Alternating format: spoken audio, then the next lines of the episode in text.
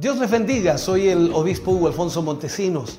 La palabra de Dios para nuestras vidas está llena de esperanza y nos muestra los principales pilares de la fe en nuestro Señor Jesucristo. Te invito a ver con mucha atención el siguiente mensaje. Esperamos que esta palabra pueda bendecir y fortalecer tu vida. Te invito a ver el mensaje de Dios. Éxodo capítulo 12, versículo 11. Leemos la palabra del Señor, lo hacemos en el nombre de nuestro Señor Jesucristo. Y lo comeréis así, ceñidos vuestros lomos, vuestro calzado en vuestros pies y vuestro bordón en vuestra mano. Y lo comeréis apresuradamente. Es la Pascua de Jehová. Oremos al Señor. Padre, en el nombre de Jesús, vamos ante su presencia en esta mañana, esperando y rogando, Señor, que su Espíritu Santo nos guíe de tal manera que al ministrar su palabra, Señor, cada uno de sus hijos y de sus hijas pueda recibir esta palabra y pueda, Dios mío, pueda, pueda abrir su mente y corazón a lo que tú tienes y quieres de ellos. Más allá de lo que podamos nosotros recibir de ti, que podamos entender qué es lo que debemos darte a ti. Señor, gracias por lo que tú harás en esta mañana. En el nombre de Jesús, unge nuestra vida para ministrar esta palabra hoy. Lo pedimos y lo rogamos en el nombre de Jesús. Amén y amén, Señor. Fuerte ese aplauso de alabanza al Señor. Un título largo para también un mensaje largo. No sé cuánto tiempo vamos a tomar en este mensaje. El calor del desierto o la seguridad de la tienda del esclavo. Esto es lo que vamos a hablar en este día. A través de los eh, capítulos anteriores o mensajes anteriores eh, de esta serie que estamos cerrando, Dios nos ha mostrado que el ministerio que Él ordenó es que el Evangelio no sea predicado solamente en palabras, sino en poder y demostración del Espíritu Santo. Pero ahora, por supuesto, vamos a ver otras circunstancias que se presentan ejerciendo el ministerio. ¿Qué es lo que sucede? Cuando vamos al libro de Éxodo capítulo 3, versículo 9 al 14, Dice, el clamor pues de los hijos de Israel ha venido delante de mí. Y también he visto la opresión con que los egipcios los oprimen. Ven por tanto, ahora, y te enviaré a Faraón para que saques de Egipto a mi pueblo, los hijos de Israel. Entonces Moisés respondió a Dios, ¿quién soy yo para que vaya a Faraón y saque de Egipto a los hijos de Israel? Y él respondió, ve, porque yo estaré contigo. Y esto te será por señal de que yo te he enviado. Cuando hayas sacado de Egipto al pueblo, serviréis a Dios sobre este monte. Dijo Moisés a Dios, he aquí que llego yo a los hijos de Israel y les digo, el Dios de vuestros padres me ha enviado a vosotros. Y si ellos me preguntan, ¿cuál es su nombre? ¿Qué les responderé? Y respondió Dios a Moisés, yo soy el que soy. Y dijo, así dirás a los hijos de Israel, yo soy, me envió a vosotros. Después de 400 años de esclavitud, había llegado, por supuesto, el momento para que el pueblo de Dios fuera liberado de las manos de sus enemigos. Dios llama a Moisés en el desierto a través de un arbusto que no se consumía.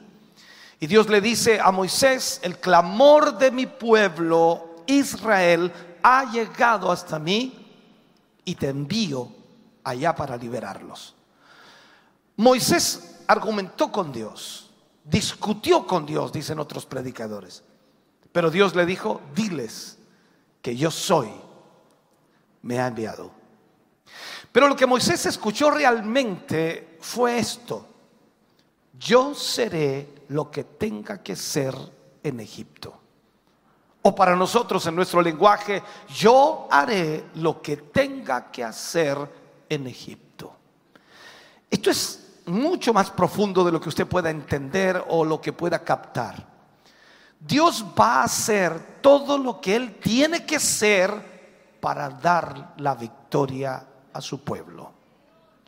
Dios va a realizar lo que tenga que realizar para llevarnos a la victoria.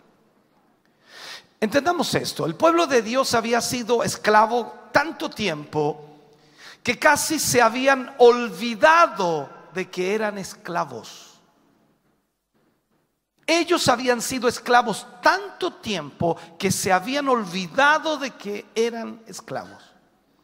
La tragedia más grande, hermano querido, es entrar en la rutina de la religión y vivir ahí tanto tiempo que confundimos la muerte con la vida.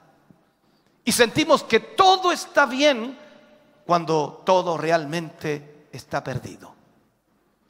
La iglesia de nuestro tiempo se ha introducido en una rutina que no tiene vida. Y los linderos de la religión que limitan a Dios a las formas del sistema organizado que hoy existe, se han convertido en realidad en el impedimento, en el obstáculo más grande para el avivamiento. Dios quiere dar avivamiento y esa es la verdad. Dios quiere dar libertad pero nuestras mentes han sido apagadas por el sistema bajo el cual estamos. Es, es muy difícil, muy difícil despertar a un hombre y hacerle ver, ver que algo está mal. Es sumamente complicado despertar a un hombre, hablo de la religión, despertar a un hombre de esa religiosidad y decirle que algo está mal. Reconozco esto muy frecuentemente como pastor. Es sumamente complicado decirle a alguien religioso que está mal. Hay buenas personas que se sientan en las sillas todos los domingos en esta iglesia y en cualquier iglesia del mundo. Ellos aman a Dios, apoyan el Evangelio, dicen amén a los programas a realizarse pero aún están lejos del espíritu del avivamiento. Esas son las personas que son más difíciles para alcanzar o para tocar. Cuando Dios le dijo a Moisés, te estoy enviando a Egipto, Moisés empezó a argumentar. Primero que todo, ¿cuál sería la situación con el pueblo de Dios. Eso es lo que, por supuesto, Moisés pensaba. Pero el Señor viene y lo animó.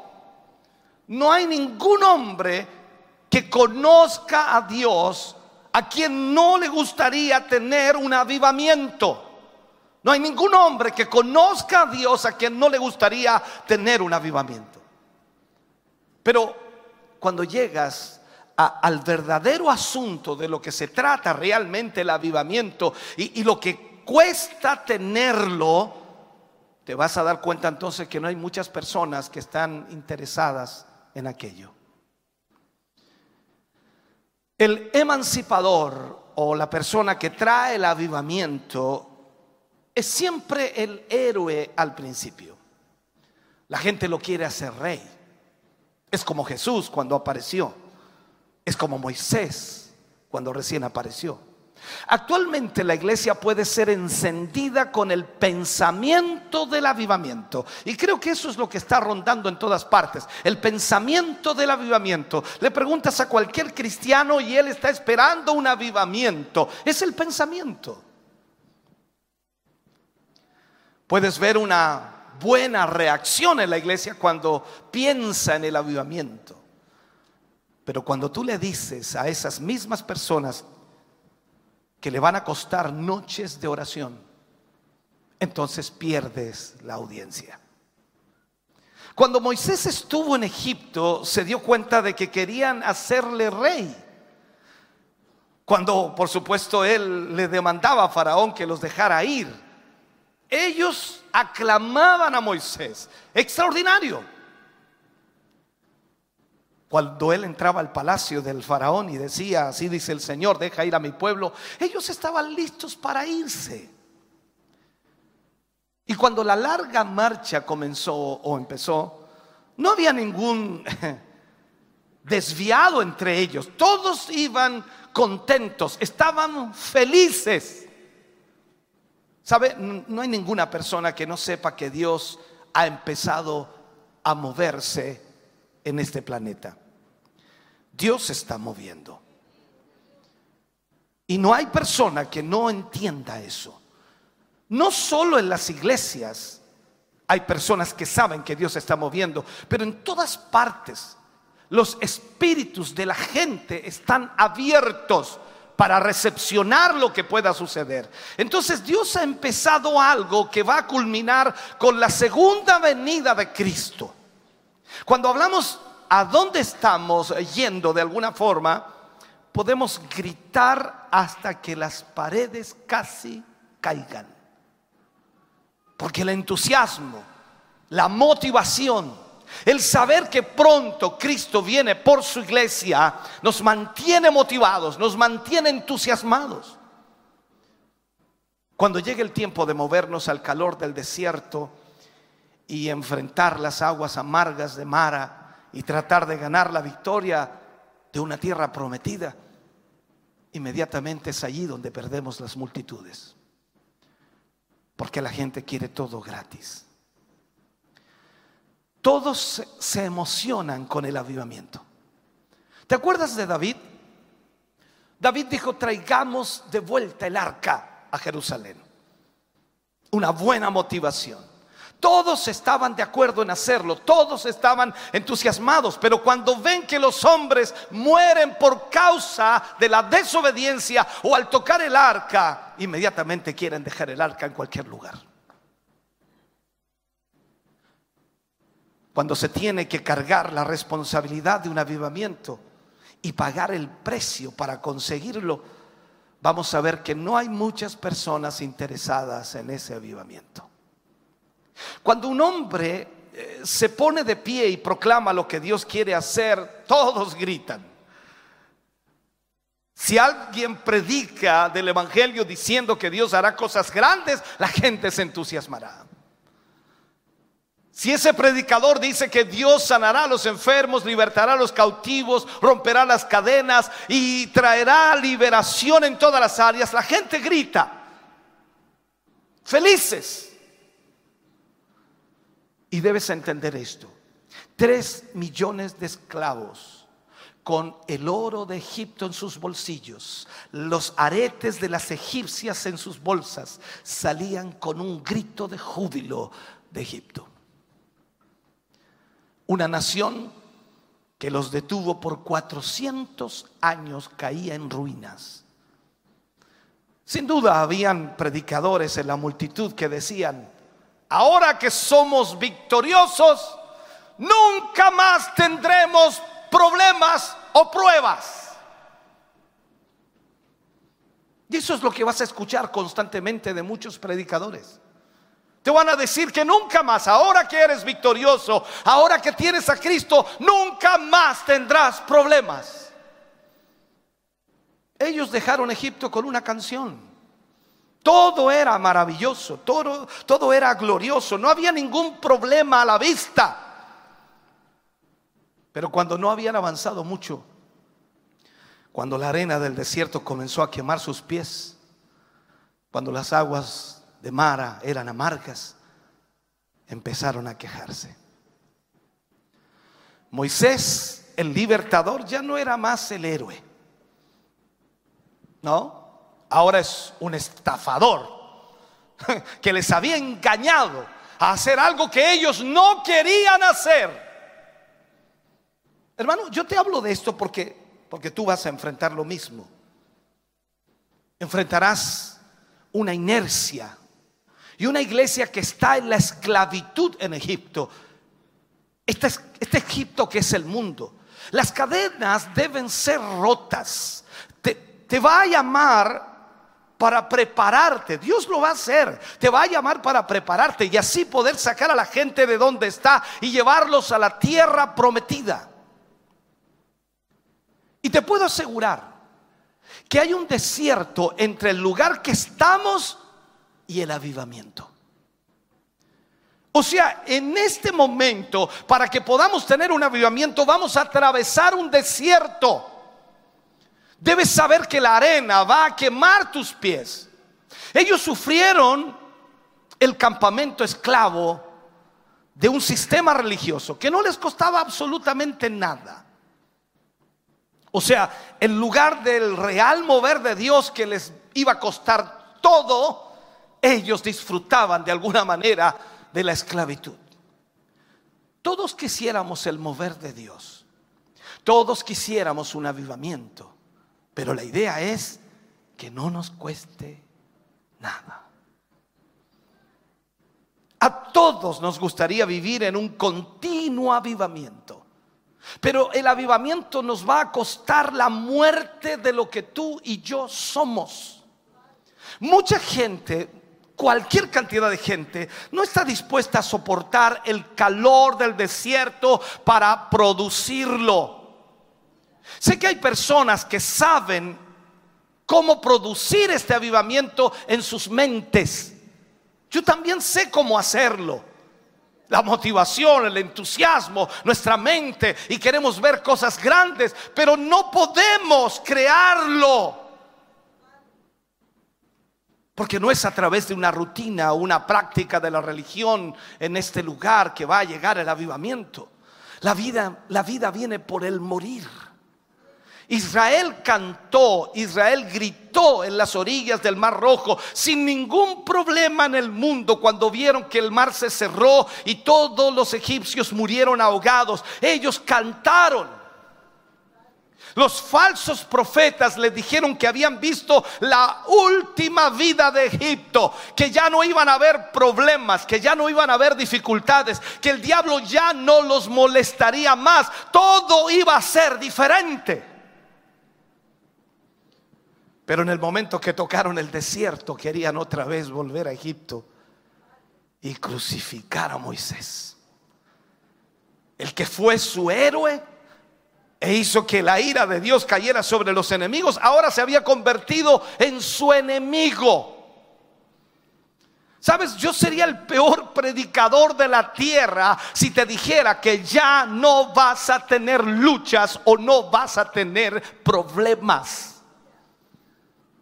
Tú vienes a la iglesia esperando soluciones. Tú vienes a la iglesia esperando que se arregle tu vida. Tú vienes a la iglesia esperando que los problemas se acaben. Tengo una mala noticia. No se acabarán.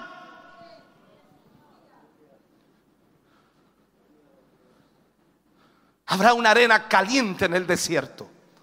Habrá momentos cuando los hombres van a tener que ayunar y orar y aferrarse a Dios a pesar del diablo. Dios te dice a ti y a mí, come tu banquete con tus zapatos puestos y tu vara en la mano, porque la hora más grande de la iglesia está por venir. ¿Sabes? No dudo en decirte que lo postrero de la iglesia será más grande que el inicio. Y cuando te hablo de eso es increíble. Mi mente explota. ¿Por qué? Porque lo primero de la iglesia fue el avivamiento de Pentecostés de ahí en adelante. Pero Dios dice en su palabra que esta iglesia será mayor que la primera. Ageo dijo, la gloria postrera de esta casa será mayor que la primera. Eso no te cabe en la cabeza. Porque sigues en una religión. Porque sigues en la religiosidad. Nehemías edificó los muros, pero lo hizo con una cuerda en una mano y una espada en la otra. Y, si tú piensas que vamos a reedificar sin luchas los muros de la iglesia, estás equivocado. Vamos a hacerlo, hermano querido, con un ojo en la tormenta y el otro en la gente que va a ser ganada o va a ser perdida de acuerdo a nuestra dedicación a esta tarea. Edificaremos con una espada en la mano y con otra espátula en la otra. Y, y ahí estaremos edificando y con nuestros ojos en el enemigo que está determinado a que nunca reedifiquemos. Entonces Dios nos dice, ponte tu calzado y camina hacia la meta. No va a ser fácil. Va a haber maná del cielo, pero también problemas y pruebas. ¿Y el diablo qué va a hacer? Lógicamente va a estar en el desierto. Allí va a estar presionándonos. La tierra prometida está delante de nosotros. Veamos esto así. Pero van a haber luchas y batallas antes de llegar a esa tierra prometida. Mira esto, cuando llegaron al desierto, ellos querían otra vez volver a los puerros, a los ajos de Egipto. Sabes, he visto gente que ha salido de sistemas religiosos y ha descubierto que Dios es real. Hablo de sistemas religiosos. Yo lo estuve una vez allí. Por muchos años sirviendo al Señor en una iglesia religiosa. No la voy a mencionar para no herir eh, sentimientos. Por años allí. Un sistema religioso que lo único que provocaba era religiosidad. Pero cuando salí de él me di cuenta que Dios era real. Y mucha gente sale de esos sistemas religiosos dándose cuenta que Dios es real. Pero, pero no digo que ellos hayan sido libres de sus espíritus, sino que ellos salieron y encontraron a Dios, comenzaron a andar con el espíritu y luego ven que en las filas del frente, los que van más adelante, hay luchas y que esa lucha es terrible y, quieren volver nuevamente al mero sistema religioso porque ellos dicen no somos capaces de caminar a este ritmo, no somos capaces de ser parte de esta obra. No, yo quiero una obra más tranquila. Moisés los guió al desierto y tuvieron continuamente problemas. ¿Hacia dónde iban?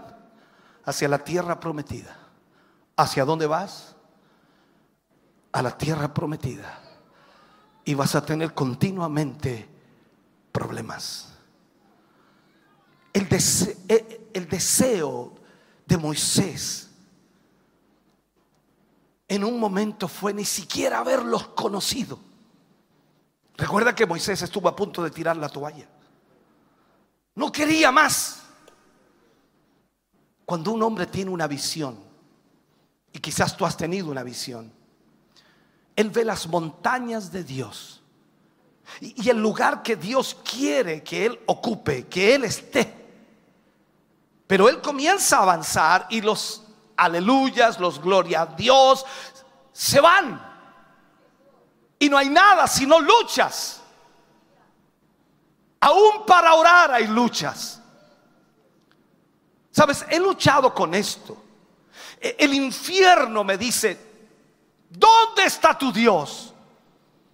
Hubiera sido mejor que no, no hubieras empezado esta obra. Y señala cada problema que hemos vivido y experimentado y seguimos viviendo hasta el día de hoy. Lo señala. A veces el diablo te, te hace que tú desees no haber tenido una visión pero la diferencia es que cuando un hombre está luchando, esto hace ver que está vivo.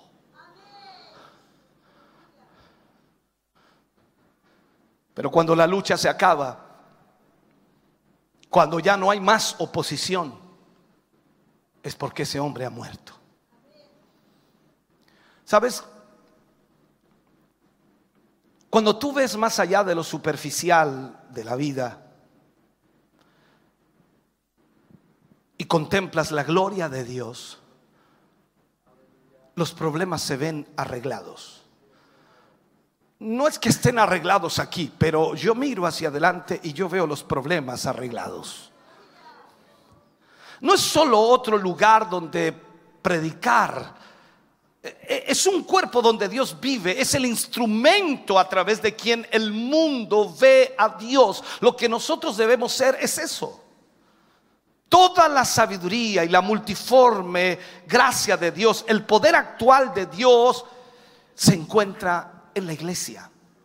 Dios va a fluir y se va a derramar a este mundo a través de la iglesia, a través de ti y de mí. Y he visto a la iglesia y la he visto a miles de millas de donde Dios quiere que esté. O sea, estamos tan lejos de lo que Dios quiere que estemos. Pero Él nos dice, quédate con tus zapatos puestos, la vara en tu mano, porque estás yendo hacia la meta. ¿Sabe? Él no está menospreciando el hecho que va a haber arena en el desierto. Lo que Él está diciendo es que vamos a avanzar a pesar del diablo. Me encanta cuando Jesús le dice a Pedro, esta iglesia, la que yo voy a formar, las puertas del infierno no van a prevalecer contra ella. Oh, bendito sea el nombre del Señor. Tenemos que avanzar a pesar del diablo. Pero mira esto, volvamos a, Israel. Cuando el pueblo de Israel iba por el desierto, apareció uno llamado Coré. No sé qué apellido tenía, ni le voy a poner apellido, porque era Coré. Quiero mostrarte esto. Puede ser un reverendo, puede ser un predicador, puede ser un pastor, quien sea. Pero Coré era un esclavo. Coré en Egipto era esclavo. El tatarabuelo de Coré tuvo que tuvo que ir a buscar alimento a Egipto para no morir. O sea, te estoy diciendo que Coré viene de una descendencia que no tenía fe para liberarse a sí mismo y mucho menos para liberar a la gente. Entonces cuando llegaron al desierto, el señor Coré tenía todas las respuestas. Mira esto. Moisés les había guiado y habían cruzado el mar rojo, iban por el desierto, la nube aparecía de día y la columna de fuego de noche. Sígueme en esto.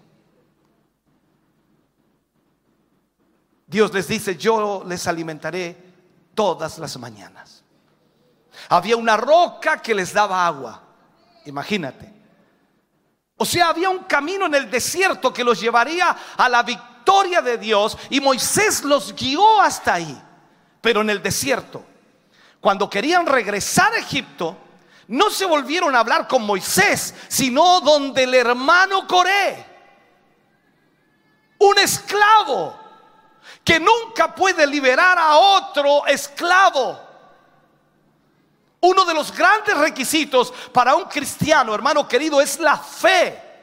La marca más grande de la espiritualidad es la fe. No vale nada si un hombre dice que es espiritual y no tiene fe. Allí estamos, en el desierto. Y decimos ser espirituales y no tenemos fe. Escúchame bien. El hermano Coré es como esa vieja empleada que te dice cómo criar a tus hijos o cómo superar los problemas que tienes. Es como los super espirituales que están en la iglesia, los hiper espirituales que tienen las respuestas para todos los problemas. de repente es visto como el líder espiritual. Eh, y esto siempre complica el problema. Moisés ya tenía suficientes problemas con las dificultades de la gente y ahora aparece más encima el consejo de un predicador sin fe. Es terrible cuando un hombre que no tiene nada de fe siempre está aconsejando a gente de cómo salir de sus luchas. Lo que necesitamos es que Dios nos levante. Coré era un esclavo en Egipto. Él no tenía las respuestas. Si las hubiera tenido, entonces él hubiera libertado a Israel. Los esclavos nunca liberan a otros esclavos. Por eso Dios sacó a Moisés de Egipto y lo tuvo allí 40 años para sacar de su mente lo que él era, para luego llevarlo a libertar a un pueblo, porque él era libre. Recuerda esto, Daniel estaba en Babilonia, pero Babilonia no estaba en Daniel. Los avivamientos siempre han venido a través de hombres de fe cuyos espíritus fueron libres. Algunos han predicado que Moisés fue apóstata en el desierto. Yo no creo esa historia, para nada. Yo creo que Dios, hermano querido, lo mantuvo en el desierto durante 40 años porque no quería que Moisés tuviera la mentalidad de un esclavo. No quería que pensara como la mayoría, no quería que opinara como la mayoría, quería que tuviera otra perspectiva de la vida. Y de acuerdo a lo que piensa un hombre, así es él. Dios dice de esa manera. Pero el hombre, de alguna manera, trata de zafarse de los problemas. Y Moisés trató de que el pueblo pensara de manera correcta. Entonces la gente dice, hagámoslo, hagámoslo, bien, hagámoslo, pero cuando se llega el momento de hacer las cosas, la arena quema los pies. El pueblo de Israel prefirió los puerros y los ajos de Egipto y comienzan todos los problemas. Eso es lo que sucede. Toda lucha está en lograr que hayan pensamientos correctos, tener nuestra mente enfocada en Dios. Sabes, en los momentos actuales que vivimos hemos tratado de alcanzar a esta generación con todos los medios posibles, excepto con los métodos del Señor. Y esto lo ves en todo el mundo, en todas las iglesias cristianas. La lucha de Moisés era de animar al pueblo a que sea libre. ¿Sabes? Es horrible cuando tenemos que rogarle a la gente para que vaya al cielo. Qué horrible, hermano querido, es presionar a la gente para llevarla al cielo. Moisés casi tiró la toalla, Moisés casi dejó todo. La gente prefería la seguridad del campamento esclavo, volver a Egipto. Allí no hay seguridad, es una falsa seguridad. Tú y yo sabemos que solo Jesús salva. La religión institucional hoy día en Estados Unidos especialmente ha mentido. Esa es la realidad. La religión ha mentido. El pertenecer a una iglesia no te hace salvo. Es un proceso, es un procedimiento, pero eso no te hace salvo. Cuando la gran marcha empiece, vas a llegar muy lejos y vas a tener problemas y vas a tener dificultades. Pablo Pablo tuvo dificultades en su ministerio. Recuerda a Juan Marcos, este retrocedió, Demas lo dejó, toda Asia se apartó de Pablo. Tú puedes decir que esto es porque él no estaba en la voluntad de Dios, puedes decirlo, pero la Biblia no dice eso. La Biblia dice que Pablo estaba haciendo la voluntad de Dios en una oportunidad, escúchame bien, la iglesia de Galacia le hubiera dado hasta sus ojos a Pablo, pero luego lo quisieron matar. Pasaron del amor al odio. ¿Por qué? Porque él estaba tratando de destruir las ataduras del mundo. Él les dijo, oh Gálatas insensatos, habiendo empezado con el espíritu, ahora vais a acabar en la carne. O sea, el héroe se convirtió en villano porque les decía la verdad. Él les dijo, eh, me he convertido en vuestro enemigo por deciros la verdad. Mira Israel, con su vientre lleno de cordero asado, el oro de los egipcios en su bolsillo. Y cuando todo estuvo bien, había una canción de gozo Pero vinieron las presiones de la vida y vinieron los problemas, el costo de todo ello y comenzaron a quejarse, comenzaron a llorar y a clamar por los puerros, el ajo de Egipto. ¿No te parece igual hoy? Era el clamor de la incredulidad.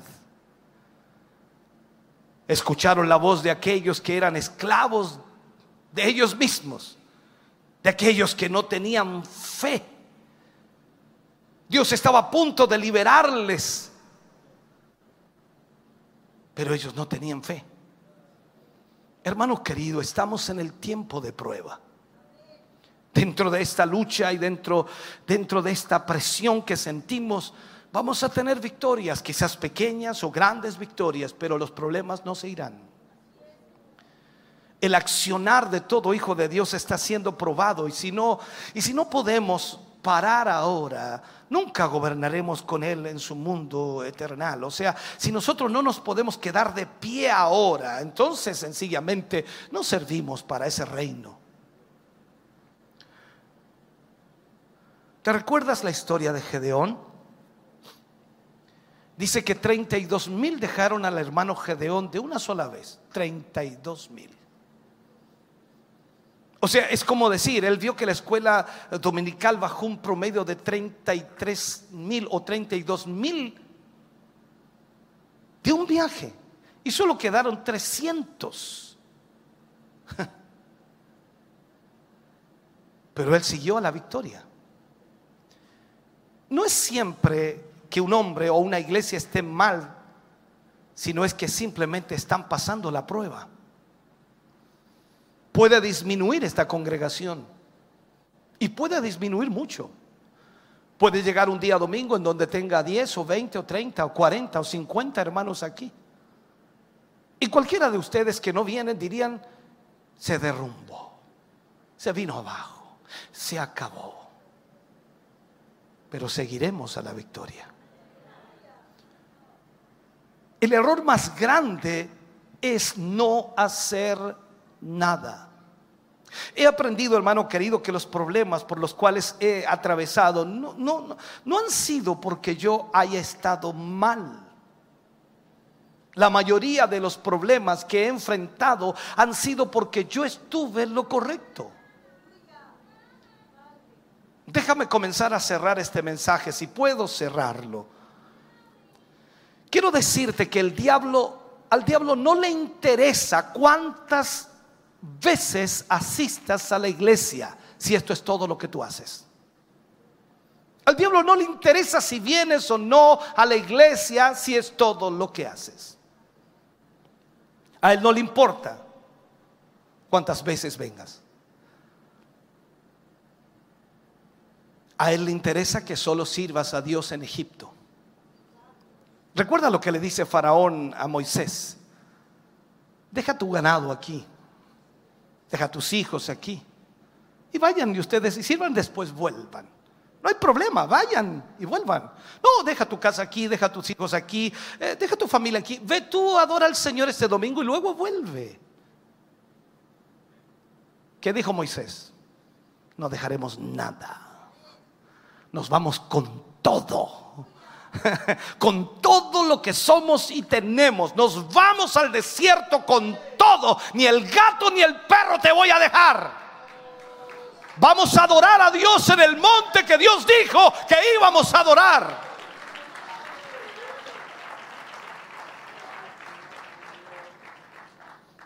Tu hijo te dirá, yo no quiero ir al culto hoy día domingo. Vamos al culto. Siempre que ya soy mayor. No, no, no. Usted vive bajo este techo, joven. Yo lo alimento, yo lo visto, le doy pieza, le doy casa. Así que vamos al culto.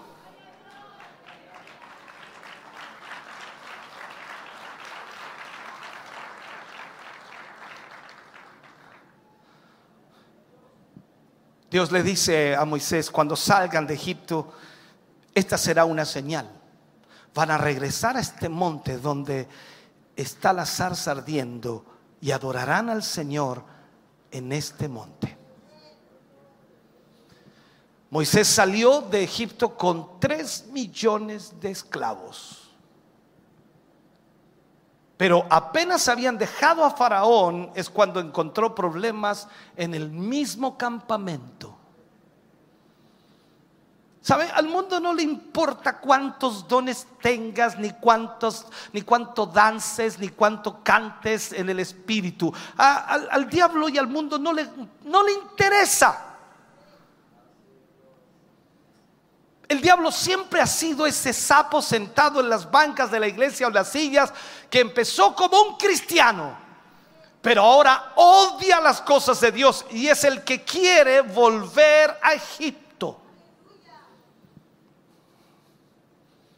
Muchos de los que están aquí sentados y los que me oyen y ven por la televisión, no hay a la hora de volver a Egipto.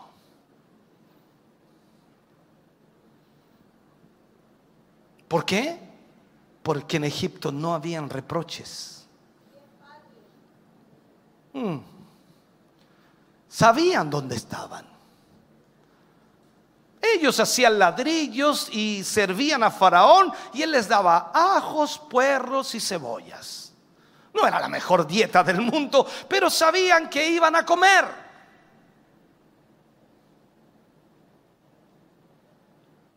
Y déjame terminar. Cuando encuentras a un hombre buscando seguridad, olvídalo. Eso es lo que Dios me ha enseñado. Cuando encuentras a, un hombre que está más preocupado por su seguridad, olvídate de él. Él no es bueno. Si eso es todo lo que busca, no sirve. ¿Por qué? Porque no hay seguridad fuera de Dios. Nuestra seguridad está en seguir esta nube de día y el fuego de noche y ser alimentados con el maná del cielo. Esto te puede parecer inseguridad para muchos, incluso los religiosos dicen, es que eso no es seguridad, pero esta es la única seguridad que hay.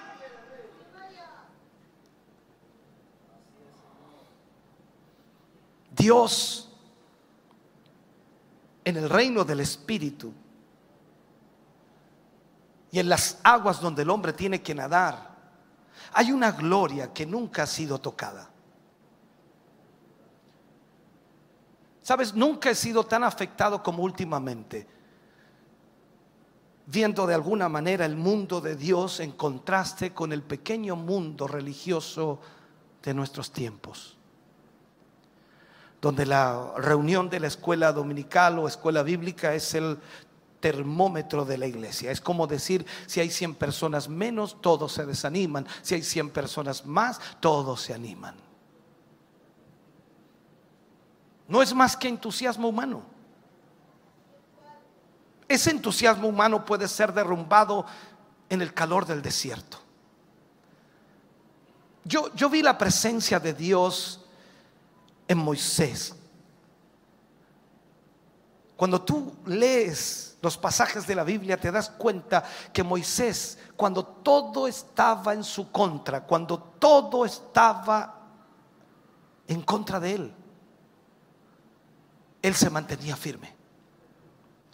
Cuando ves a Pablo en el, en el camino al, a Listra, apedreado y dejado como muerto, yacía allí en un charco de sangre y todos lo abandonaron. Pero el Espíritu de Dios vio esa masa humana allí pararse nuevamente y alguien le gritaba a ese predicador, ¿dónde vas, predicador? Y él contestaba, al mismo lugar que iba antes de que esa multitud me agarrara. No hay retroceso cuando un hombre o una mujer conoce a Dios. No hay retroceso.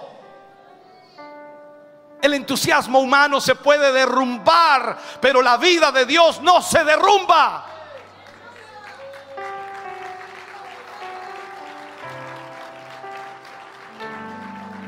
Sabes, hermano, no es entusiasmo lo que necesitamos, sino espiritualidad.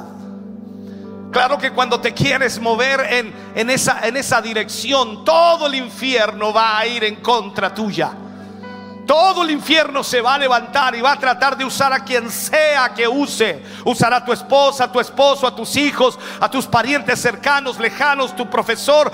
Usará a tu, a, tu no sé cómo llamarle, a tu jefe. Usará a quien quiera para tratar de detenerte. Todo estará en contra tuya. No hemos llegado a este lío de la noche a la mañana tampoco va a ser corregido de la misma manera. En Mateo 16, 18 dice, yo también te digo que tú eres Pedro. Y hablando de sí mismo, Jesús dice, sobre esta roca edificaré mi iglesia y las puertas del Hades no prevalecerán contra ella. Los necios de esta época podrán burlarse de Cristo y podrán tomarlo a la ligera. Pero Él va a regresar. Y se va a vengar, hermano querido, de los que no creyeron en su evangelio. Un día este mundo temblará bajo las pisadas de nuestro Cristo. Cuando Él vuelva para juzgar a los vivos y a los muertos, todo será muy diferente. Hoy pareciera que la maldad va a ganar. Tú puedes pensar que la iglesia va a perder y que las tinieblas van a triunfar. Pero ¿sabes qué? En una hora Babilonia caerá. Los negociantes se van a lamentar viendo cómo se quema todo. Tú puedes regresar a Egipto si quieres. Puedes regresar al sistema del mundo. Puedes regresar al sistema de la religión, a la vida fuera del espíritu.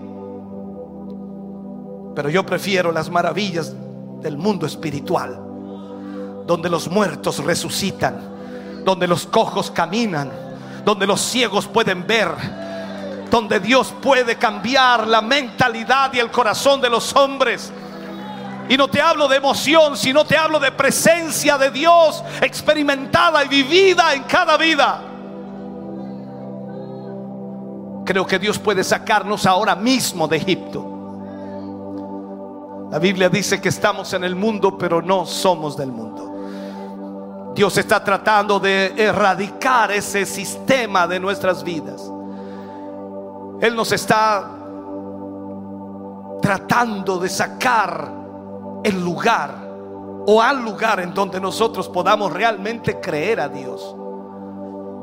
Él nos está trayendo a esta gran verdad que no es con nuestra fuerza, no es con ejército, sino es con el Espíritu de Dios. Sabes, la iglesia ha sido levantada para ser una habitación para Dios en el Espíritu. Somos el cuerpo de Cristo, el vehículo por el cual Dios, por supuesto, se expresa a este mundo. Y si fracasamos, hubiera sido mejor que nunca le hubiéramos conocido. ¿Qué vamos a escoger? ¿El calor del desierto o la seguridad del campamento esclavo? ¿Vamos a retroceder y protegernos en la sombra de un sistema? Como esos leprosos que salieron de esa puerta. Hay una hambruna, hermano querido, en el interior y en ese sistema religioso. Por lo tanto, lo que tenemos que hacer hoy día es levantarnos. ¿Y sabes qué más? Levantarnos no para huir, no para arrancar, porque la iglesia parece que hoy eh, se escabulle de Satanás, se, escapa del diablo. No, el Señor nos dice en su palabra, resistid al diablo. Él huirá de vosotros. Tenemos que levantarnos y marchar en contra del enemigo. Que el enemigo sepa que hay un Dios en nosotros, poderoso, grande. Él podrá contra ti, contra mí, pero contra el que está en ti y en mí, Él no podrá porque hay uno más grande que el que está en el mundo, poderoso y eterno. Cada uno de nosotros necesitamos entender esto. Hermano, no puedes y no debes buscar seguridad en otro lado, sino solo en Cristo. Él nos ha llamado para ser su pueblo, su iglesia, sus hijos. Y cada uno de nosotros tenemos esa responsabilidad hoy. ¿Quieres ponerte de pie, por favor? Ponte de pie.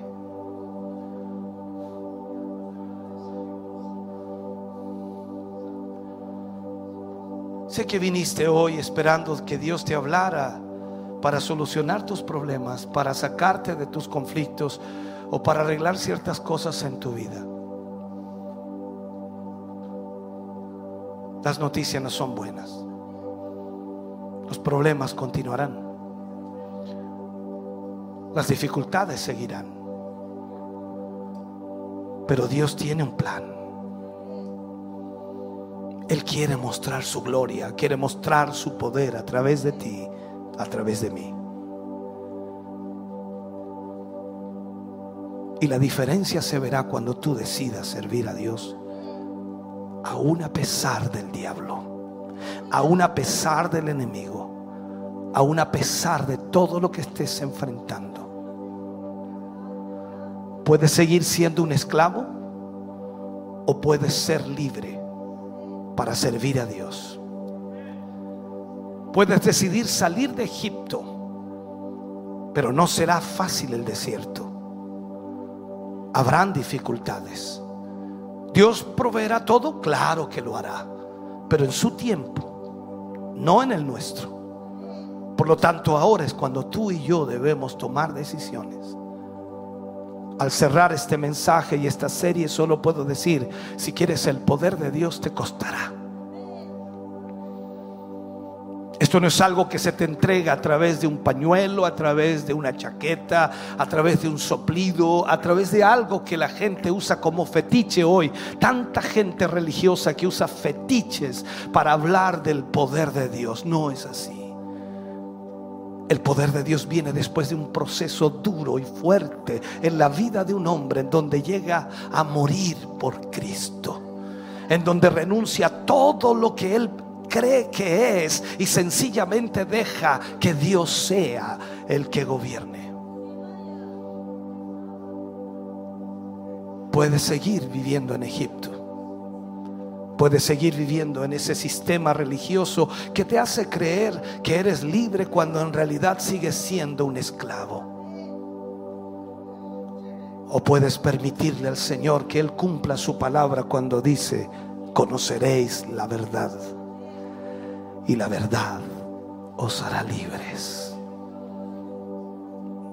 Quiero orar por ti en esta mañana. Y si Dios habló a tu vida, a tu corazón, no te quedes allí. Ven a este lugar. Pues Dios debe tratar con tu corazón y tu vida hoy. Estamos contentos de que hayas visto y escuchado este mensaje. Creo con todo mi corazón que Dios le ha bendecido. Quiero invitarles a suscribirse a mis redes sociales, donde tenemos contenido que le ayudará a alimentar su vida espiritual.